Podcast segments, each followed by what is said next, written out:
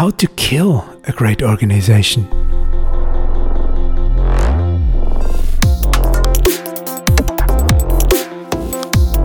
Während unserer Sommerpause wiederholen wir die besten Folgen für Sie. Willkommen zu unserem Metashift Transformationspodcast. How to Kill a Great Company. Wir befassen uns in unserem Podcast damit, was über langfristigen Erfolg von Unternehmen wirklich entscheidet. Wir hören unter anderem von erfahrenen Führungskräften, was ihrer Meinung nach besonders wichtig für nachhaltigen Unternehmenserfolg ist und auch, wie sie zu diesen Erkenntnissen, zu diesen Sichtweisen gekommen sind. Heute ist Benjamin Meyer bei uns zu Gast. Er ist Spezialist für Weine und Aromen und Leiter Expertise und Sortimentsentwicklung bei einem großen österreichischen Getränkegroßhändler. Willkommen, Benjamin. Magst du dich bitte kurz vorstellen? Ja, sehr gern. Herzlichen Dank, dass ich da sein darf. Ähm, ja, mein Name ist Benjamin Meyer. Ich bin bei Delfabro und Kollerik äh, für die Sortimentsentwicklung verantwortlich und die Expertise daraus. Ich, meine Leidenschaft ist für Wein, äh, hat mich eigentlich da dahergebracht. Am Weg war ich in der Gastronomie unter anderem bei und Co. oder Wein und Co habe äh, mich auch in die Richtung immer äh, weitergebildet und habe dann auch Weinakademie äh, gemacht und war immer Neugier getrieben. Ähm, und meine Aufgabe dreht sich eigentlich um die Bereiche ja, Sortimentsqualität und das daraus resultierende Wissen für meine Kollegen im Unternehmen, ähm, weil es ja so ist, dass das, das Sortiment für einen Getränkehändler halt die Visitenkarte darstellt. Also noch bevor wir die Chance haben, äh, dass wir einen, einen potenziellen Kunden von unseren Dienstleistungen und Servicefähigkeiten überzeugen, weiß der ja schon, was wir anbieten und wer wir sind. Und insofern ist das eine ganz aufregende äh, und, und für mich bedeutungsvolle Aufgabe. Danke dir. Man merkt so richtig, dass dir das Spaß macht, was du da tust. Und du bist ja jetzt schon seit einiger Zeit in der Branche, wie du gerade erwähnt hast, und auch jetzt in einer Führungsposition und hast begonnen, in deinen Teams mit Agilität zu arbeiten. Und du hast dich mit dem Thema Agilität sehr profund auseinandergesetzt. Was hat dich denn dazu veranlasst? Ähm, das war so, dass wir, wir sind vor einigen Jahren fusioniert und da gab es zwei Firmen mit unterschiedlichen Sortimentsbereichen und ich war damals als Experte in diesem Arbeitspaket äh, drinnen wo wir uns angeschaut haben, okay, wie soll unser Sortiment beschaffen sein? Und da haben wir als Getränkehändler diese, diese zentrale Herausforderung, dass wir ja wir wollen ja den Bedürfnissen von verschiedenen Kundensegmenten genügen, also von mehr oder weniger dem Würstelstand bis hin zur Fünf-Sterne-Gastronomie oder Hotellerie. Und, und daraus resultierend äh, brauchen wir ein ziemlich großes Sortiment. Und, ähm, und das ist eigentlich der Kernpunkt. Also wir haben 10.000 Artikel und, und die Branche ist in Veränderung. Wenn man sagt, vor zehn Jahren war gute Logistik und ein breites Sortiment ein Wettbewerbsvorteil, so geht es heute mehr darum, dass man auch authentisch das verkaufen kann, damit man weiß, was das ist. Und das ist eigentlich auch schon der Kernpunkt meiner Aufgabe. Wie schafft man es, 9000 Artikel zu kennen und, und, und authentisch verkaufen zu können? Und ja, im Rahmen dieses, dieses Fusionierungsprojektes war schnell klar, wir müssen eine bessere Form der Wissensverteilung finden, damit wir, damit wir einfach fit bleiben für die Anforderungen, die der Markt äh, stellt. Okay, das so, ist so interessant, das ja, weil du hast eben jetzt eigentlich gesagt, es geht äh, darum, dass das Wissen auf äh, möglichst viele Köpfe verteilt ist, aber dann doch auch äh, im Zugriff sein kann. Ist das richtig? Das ist korrekt, ja. Es, also genau darum geht es. Es geht darum, dass, dass eigentlich, ähm, eigentlich geht es darum, dass wir, dass wir antwortfähig bleiben, wenn man jetzt einen agilen Terminus probieren will, ähm, weil, weil es geht ja darum, dass wir dass wir einen richtigen, also die Idee, die wir, die wir verfolgen wollten, ist eigentlich auch so eine Grundidee von Agilität, wo man sagt, okay, wir geben die Entscheidungen dorthin, wo auch das größte Wissen davon ist. Ja. Und dann haben wir schnell für uns herausgefunden, ja, unsere, unsere Berater, die kennen unsere Kunden und wenn die gut sind, dann denken sie für sie mit und die kennen unser Sortiment und womögliche Schwächen und mhm. äh, in Wirklichkeit, wenn die gut sind, dann wissen sie aber auch, was unsere Mitbewerber haben und, und was das Angebot am Markt darstellt. Und wenn die jetzt aber nicht nur so weit sind, sondern vielleicht auch eine Leidenschaft für das haben und einen Grund haben, warum sie gern mit Getränken arbeiten, dann schauen die vielleicht auch über die Grenzen unseres Marktes raus und erkennen Trends frühzeitig. Und wir sind vielleicht in der Lage, so dadurch äh, schneller, individualisierter und äh, innovativer zu sein. Ja. Das finde ich jetzt sehr interessant, weil ihr ja in einem speziellen Feld tätig seid. Ich meine, so viele Getränkehändler, sage ich mal, gibt es jetzt nicht in, in Österreich in der Größenordnung. Und gleichzeitig ist das, was du gerade gesagt hast, so wesentlich für sehr viele Unternehmen aktuell. Denn das Wissen ist ja immer, wird immer komplexer. Es wird ein immer breiteres Wissen gebraucht, um Unternehmen steuern zu können. Und es wird immer schwieriger, dass das in einem oder ein paar wenigen Köpfen von Führungskräften versammelt wäre. Und insofern ist das aus meiner Sicht auch die Hauptberechtigung dafür, dass man über agile Teams und agile Formen der Zusammenarbeit nachzudenken beginnt. Und das hast du jetzt eben begonnen mit deinen Teams und da wüsste ich gerne ein bisschen, wie war das von Anfang an? Wie war da auch die Unterstützung aus der Organisation, vom Eigentümer? Und wie ist hm. es euch da gegangen, wie ihr das miteinander ja, versuchen. Wir haben natürlich durch das, dass wir diese beiden Firmen, durch diese Fusionierung haben wir dieses, dieses Projekt gehabt, wo wir in verschiedensten Arbeitspaketen einfach geschaut haben, wer wollen wir sein und wie sind wir. Und, und natürlich äh, hat sich da ein, ein hundertprozentiges Commitment von der Eigentumsseite ergeben, was glaube ich auch eine der Grundvoraussetzungen ist, wenn man, wenn man agilere Projekte ansetzen will. Wir haben jetzt auch eigentlich äh, das, das, dieses Passwort Agilität nicht benutzt für diesen Prozess, den wir, den wir durchzogen haben. Ähm, und dennoch sind wir in ein sehr agiles Setting reingegangen. Ähm, und ich glaube, die, die, eine der Grundüberlegungen war dann, wir, wir haben erkannt, dass wir extreme Kompetenzen haben in diesen Teams und die Frage war, wie kriegen wir das hin, dass wir das bestmöglich nutzen? Und am Anfang waren das, glaube ich, so, so sechs Punkte, wo wir gesagt haben, okay, sind eigentlich nur Vorteile, wenn wir das hinkriegen, weil dann schaffen wir es, dass wir zu einer lernenden Organisation werden. Wir haben die Expertise breit gestreut. Äh, wir haben die Kunden, die dann mit Experten sprechen äh, und, und mit Insidern, anstatt mit, äh, unter Anführungszeichen, mit Verkäufern. Ähm, wenn wir das richtig gut machen, dann kriegen wir unsere unsere äh, Berater auch dorthin, dass sie am Markt als Experten und als Markenbotschafter wahrgenommen werden.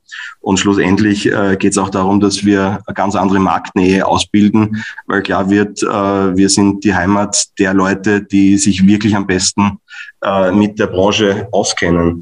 Und schlussendlich, ähm, und das, da wird es ja richtig schön, äh, geht es auch darum, dass der, der, äh, der Mitarbeiter sich in dem Bereich, den er vielleicht begeisternd findet, auch entfalten kann. Und, und so hat es eigentlich gestartet, äh, dass wir, dass wir, ähm, ich glaube, der erste Schritt für mich war wirklich auf ganz breiter Basis mit jedem, der im Verkauf bei uns tätig war. Und das sind, glaube ich, 70 Leute in, in Summe mit den Führungskräften, äh, einfach gesprochen habe, wie welche, wie, wie stellst du dir das vor? Und habe diesen Bogen einmal ganz breit gespannt. Und ähm, dann ist rausgekommen, mehr oder weniger jeder äh, hat eine hat ein ein Kernthema, das ihn, das ihn treibt, wo man sagt, okay, äh, der ist nicht hier, weil er, weil er jetzt Verkaufen so cool findet, sondern da ist noch was, da ist noch mehr. Da, da ist, äh, er mag Bier, er mag Wein, er mag Getränke. Da ist etwas, wo man aufbauen kann. Und äh, dann ging es für mich auch irgendwo darum, wie schaffe ich es, äh, da die Leute so zusammenzukriegen, dass sie anhand ihrer Fähigkeiten und Interessen äh, in Gruppen sind, wo sie, wo sie dann aber auch äh, diese, diese, diese Sortimentsteuerungs- und Wissensverteilungsaufgabe übernehmen. Und das war, da, da sind wir dann schon mittendrin im Projekt. Mhm. Und ähm, Projekt ist ja letztendlich dann sehr, sehr spannend verlaufen. Da hören wir ja dann auch noch mehr. Was mich jetzt fasziniert hat, war, dass du gesagt hast, du hast wirklich mit allen geredet. Sekunde, ich brauche nur einen Schluck Wasser. Kein Problem. Und äh, hast bei jedem ein Thema, eine Leidenschaft entdeckt. Das ist, glaube ich, in fast allen Menschen drinnen. Und, und eigentlich wird es nur sehr selten an die Oberfläche gebracht und dann auch im Sinne eines Unternehmens, eines gemeinsamen Arbeitens auch sichtbar und spürbar. Gell? Also da ist, glaube ich, eine ganz große Ressource noch verborgen in dem, was du da gleich zu Beginn angestoßen hast. Wie ist es ja. denn dann weitergegangen? Du hast es ja, so viel ich weiß, ein kleines bisschen anders vorgestellt, als es dann letztendlich jetzt läuft. Äh, ja, wie bist du denn dorthin gekommen und äh, was war so auch der Moment, wo du verstanden hast, dass du was vielleicht anpassen musst an deinem Zugang? Ja, ich glaube, ähm, am Anfang ähm, hat man durch ähm, durch Verbesserungen einfach immer wieder Möglichkeiten, äh, sich weiterzuentwickeln. Und dann war die ersten Schritte waren so, dass wir innerhalb der einzelnen Produktgruppen diese Treffen hatten und dann irgendwann zu einem späteren Zeitpunkt haben wir haben wir sehr stark an den Schnittstellen gearbeitet, wo wir gesagt haben, okay, wo ist die Trennung zwischen, zwischen ähm, agiler Struktur und, und linearer. Und irgendwo habe ich dann für mich bemerkt, ähm, ich habe den Großteil meiner Arbeit in die Stabilität des Ganzen gesteckt und gar, bin von, von der Kernaufgabe ein bisschen abgedriftet.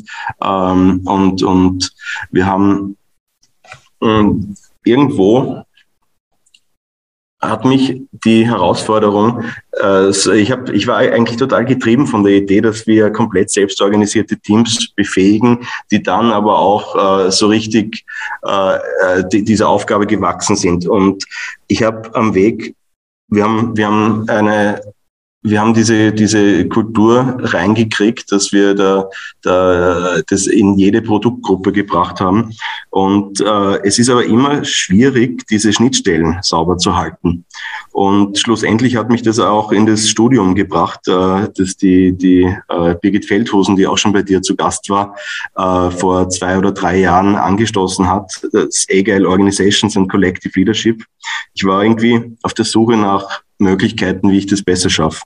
Und ähm, für mich war so ein, ein, ein so ein Wendepunkt äh, in dem Lehrgang Organisationstheorie, ähm, wo, wo wir über agile Firmen gesprochen haben. Und, und da, da war so der Inhalt sowas wie, ähm, die, es verlangt auch sehr viel von den Leuten ab, die da drinnen sind, weil, weil die Vorläufigkeit in agilen Gruppen ein hohes Maß an Feedback verlangt und auch weniger Sicherheit schafft. Und, und insofern höhere Unsicherheit und der Einzelne ist mehr gefordert, mit Unschärfen umzugehen und, und sich selbst zu regulieren.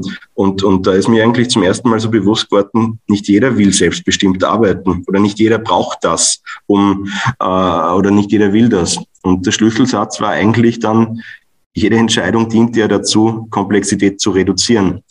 Und äh, wenn du ein System schaffst, das sehr komplex ist, ist es vielleicht auch in der Lage, mit komplexen Antworten, äh, mit komplexen Fragestellungen umzugehen. Aber nicht jede Fragestellung braucht das.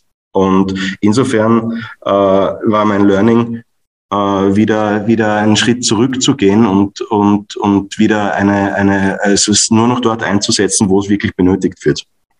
Das heißt, du hast eigentlich erkannt, dass deine Teams beziehungsweise die Menschen in deinen Teams sehr unterschiedliche Bedürfnisse haben.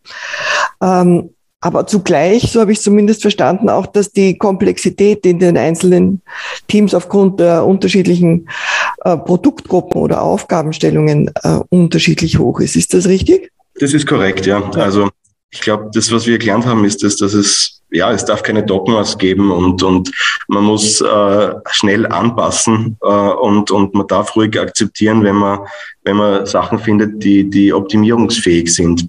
Und Agilität ist nicht äh, für jede, nicht, nicht für jeden Bereich das Richtige. Und wir sind jetzt gerade in diesem Moment sind wir gerade wieder dabei, das bestmögliche Format zu finden. Und für mich ist klar, dort, wo die Komplexität höher ist, werden wir agiler arbeiten, weil die Lösungen einfach besser sind. Weil man dort äh, viel schneller, viel weiter kommt. Ähm, und dort, wo ein einzelnes Individuum äh, aufgrund seiner Erfahrung schnell zu einer, einer guten Entscheidung kommt, ist es gut, wenn man das hat, weil es halt die Unsicherheiten reduziert. Und insofern äh, die, die, die uns in Summe äh, schneller macht. Okay. Ich denke mir, das ist speziell in einer Rolle, wo du doch diese Teams gemeinsam voranführen sollst und das auch tust offensichtlich. Und ist das sicher nicht ganz einfach, wenn du mit diesen großen Unterschieden arbeitest und wenn du doch eben gemeinsame Ausrichtung geben sollst. Wie hat dich denn diese Erkenntnis, dass äh, unterschiedliche Menschen, unterschiedliche Aufgabenstellungen, auch verschiedene Grade an Agilität beziehungsweise unterschiedliche Art der Zusammenarbeit äh, brauchen, wird dich das als Führungskraft gefordert und was hast da eventuell lernen und bei dir selber entwickeln können sollen? Ich habe natürlich, also ich bin einerseits extrem happy und dankbar für die Aufgabe, weil ich daran richtig wachsen konnte und das einfach nicht nicht Fahrt war. Äh, und das ist auch etwas, wie ich, ich bin als Mensch so, ich brauche immer irgendwas, was mich, mich persönlich einfach wo ich eine Herausforderung sehe. Und ich bin grundsätzlich neugierig und insofern hat das ganz gut gepasst, äh, ähm, weil es eine große Herausforderung war. Ich glaube, das große Learning ist, dass äh, in Bewegung bleiben und das einfach versuchen, noch besser zu verstehen, was in diesem Moment äh, äh gefordert ist. Also das Thema Achtsamkeit und das Thema Resilienz äh, sind, sind zwei Themen, die ich sicher für mich empfunden habe, die, die für mich neu waren. Und das Thema halt dieses, dieses permanente Anpassen an, äh, also versuchen zu verstehen, wo was gefordert ist und dann entsprechend reinzukommen. Und ähm, was ich wiedergefunden habe, ist sicherlich dieses Thema ähm, auch selbst, also quasi keine Dogmen zu haben. Das ist, das ist, glaube ich, die Sache. Also wenn ich vor zwei Jahren ganz massiv versucht habe, äh, meine Teams agiler zu gestalten und, und mich von Entscheidungen rausgehalten habe, weil ich gesagt habe, ihr müsst jetzt, ihr müsst jetzt rein und ihr müsst diese Fähigkeit aufbauen, damit, damit wir in Summe das einfach in der Masse haben, äh, ist es heute nicht mehr so, dass ich da so, ein, so engstirnig bin, sondern sage, okay, wenn ich, wenn ich in der Lage bin, schneller eine gute Entscheidung zu treffen, dann mache ich es auch. Und insofern, ich glaube, das Thema, dieses, dieses in Bewegung bleiben und das richtige Einschätzen von der Situation sind, sind die, die, die großen Learnings für mich gewesen. Danke. Was mir jetzt besonders gut gefallen hat, war deine Aussage, die, dass du sagst, äh, für Führung ohne Dogmen braucht es auch eben Achtsamkeit und Resilienz. Das heißt, du musst dich als Führungskraft ja auch äh, laufend neu positionieren, um nicht zu sagen, neu zu erfinden. Ist das äh, richtig verstanden? Ja, absolut. Also ich glaube auch irgendwo war der Weg, dass, ich, also, dass man auch ähm, von, von diesem permanenten Tun ins, ins, ins Sein kommt. Und das ist auch etwas, was ich durch das Studium lernen konnte, äh, dass, dass wenn man einfach selbst reflektierter ist, äh, viel genauer begreifen kann, was die Anforderungen von meiner Umwelt in dem Moment sind. Und, und wenn ich mich selbst besser verstehe, habe ich eine Millisekunde mehr, um mich selber zu regulieren, um bestmöglich äh, meine Fähigkeiten in einer Situation einzusetzen. Mhm so wie du das jetzt sagst, wünscht man sich fast, dich als Führungskraft zu haben. Das ist, ja, es ist ja nicht möglich. Also es ist ja, ähm, es, oft ist es ja so, dass man erst im Nachhinein draufkommt, ah, ja. da habe ich jetzt so und dann hat man, man hat ja nicht immer die Möglichkeit, dass man, dass man so äh, bewusst über in der Situation richtig agiert. Aber, ja. aber es macht schon einen Sinn, ja. darüber nachzudenken, wo man, wo man was einsetzt. Ganz, ganz sicher.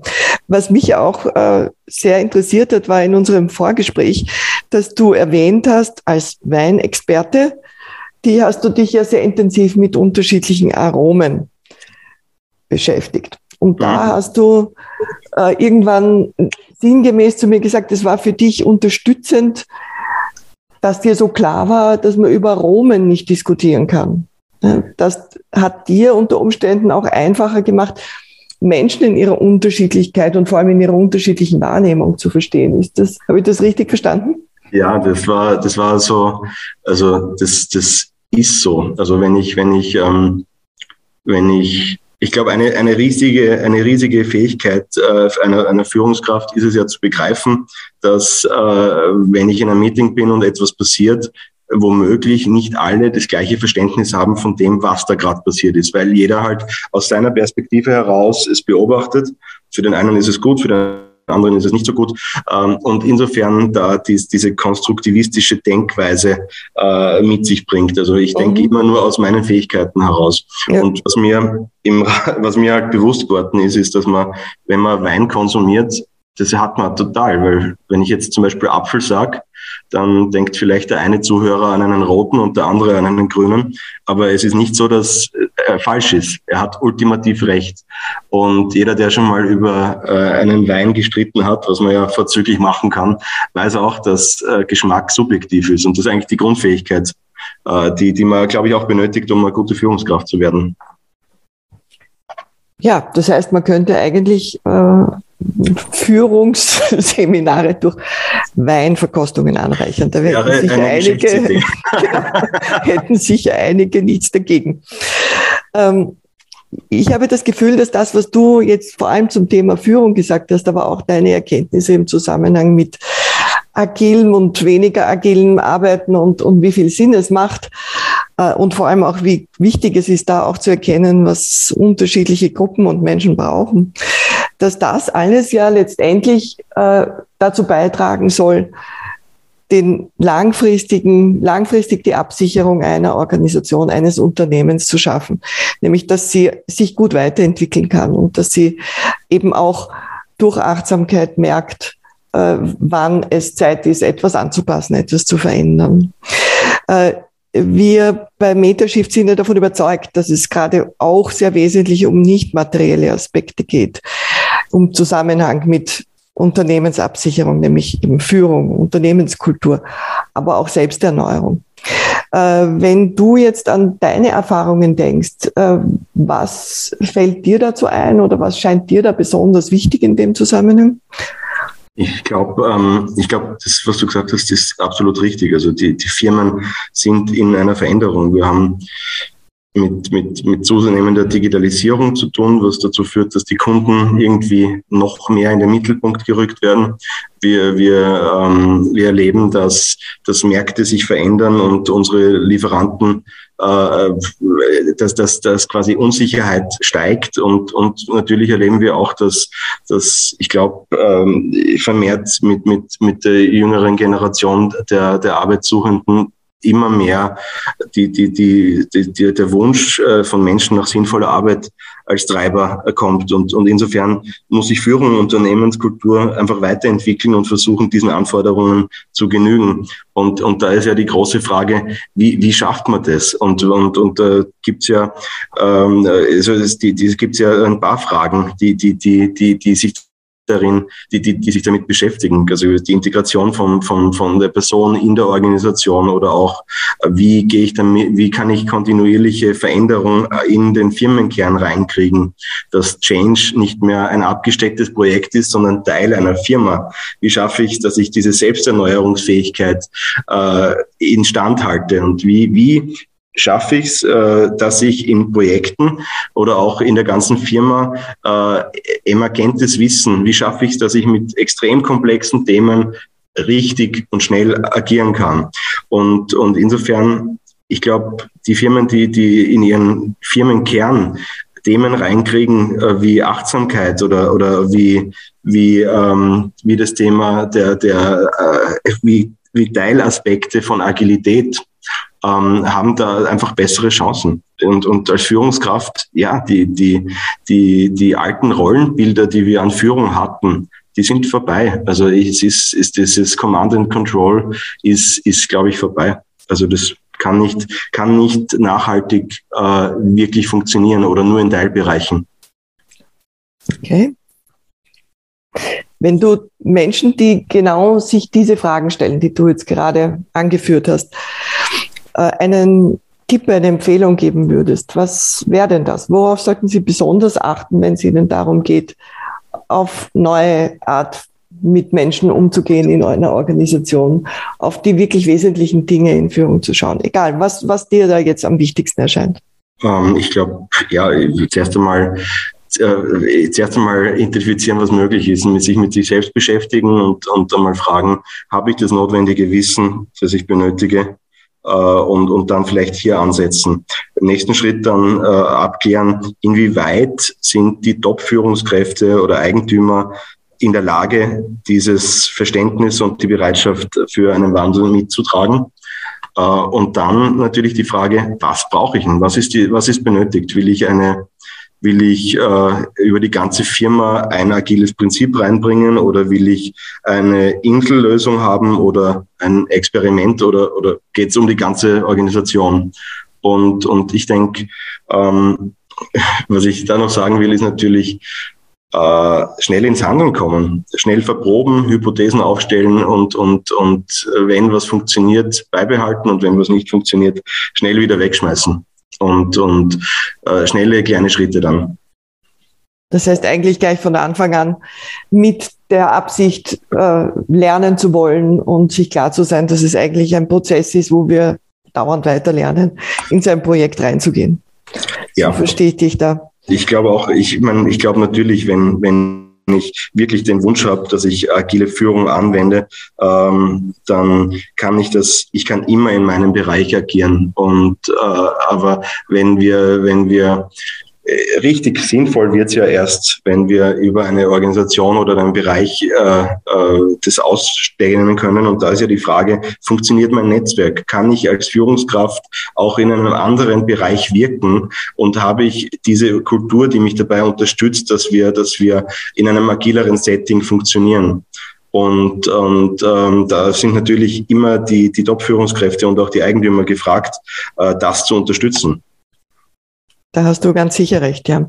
Also wenn das nicht gegeben ist, wird es schwierig. Das ist auch unsere Erfahrung. Ja, aber ich habe das Gefühl, äh, es ist sehr viel auch dann eben möglich, wenn die Grundvoraussetzungen da sind, wenn es ausreichend viel äh, Commitment gibt, dafür die Organisationskultur weiterzuentwickeln. Und ich bin schon sehr gespannt, äh, was sich da bei euch weiter tut. Würde mich freuen, wenn ich da immer wieder mal ein bisschen was hören kann. Und danke dir sehr für das Gespräch. Das war sehr spannend. Ich bin auch sicher, dass es unseren Zuhörern und Zuhörerinnen gefallen hat. Und wenn das so ist, dann freuen wir uns, wenn äh, Sie, liebe Zuhörer und Zuhörerinnen, uns über Ihre liebste Podcast-App abonnieren. Natürlich noch mehr über eine Fünf-Sterne-Bewertung oder eine Empfehlung an Kollegen, Kolleginnen, Freunde etc. Das hilft uns nämlich weiterhin, spannende äh, Gäste für unsere Gespräche zu gewinnen und neue Themen rund um Transformation, Veränderung, Wandel, Kultur etc. weiter erkunden zu können. Ich freue mich schon. Bis bald, bis zur nächsten Folge. Wiederhören.